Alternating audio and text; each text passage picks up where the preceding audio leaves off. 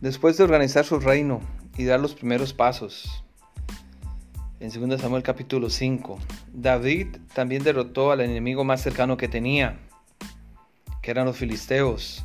De allí se menciona que el traslado del arca a la capital y luego viene el profeta Natán y habla con él.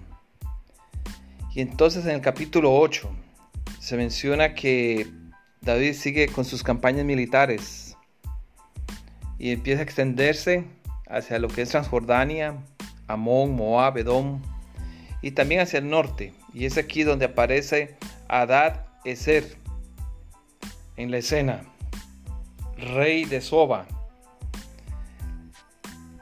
El lugar preciso de Soba no es conocido, pero muchos eruditos asumen que estaba en el valle de Beca, en Líbano. Cuando Adad Eser vio cómo los israelitas iban avanzando y llegando a ser más fuertes y convirtiéndose en una poderosa influencia en el área, él salió a pelear contra David y sus hombres pero fue derrotado. Los arameos de Damasco, que luego va a ser muy importante en los siguientes siglos en la historia de Israel, trataron de ayudarlo, pero también fueron derrotados. Y dice allí en el versículo 7 que tomó a David los escudos de oro que traían los siervos de Adad Eser y los llevó a Jerusalén. Este acto puede decirse es el inicio de la edad de oro de Israel durante el siglo X antes de Cristo.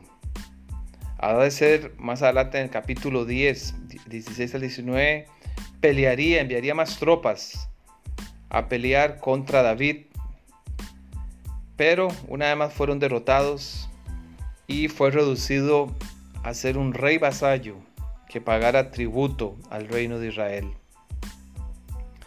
Porque las escrituras entran en estos detalles de las victorias militares de David contra los poderosos países vecinos. Bueno, desde el sentido histórico, se está guardando un recuento de lo que pasó que nos ayuda a entender las acciones humanas, no todas ellas apoyadas por Dios totalmente. También desde eh, la perspectiva espiritual, era un excelente recordatorio que Dios desea la victoria en nuestras vidas. Y cada vez que leemos estas historias de batallas y de triunfos, es una promesa que aún a pesar de nuestros errores, aún a veces a pesar de hacerlo a nuestra propia manera, Dios muchas veces nos acompaña, Él desea que seamos exitosos. Y si nos sometemos y nuestras vidas a Dios, como lo hizo David, también Él nos dará la victoria. Pero hay otra perspectiva también a considerar. Y es la perspectiva del pacto. Que vemos Dios estaba cumpliendo, siendo fiel a su promesa que hizo a Abraham unos mil años atrás.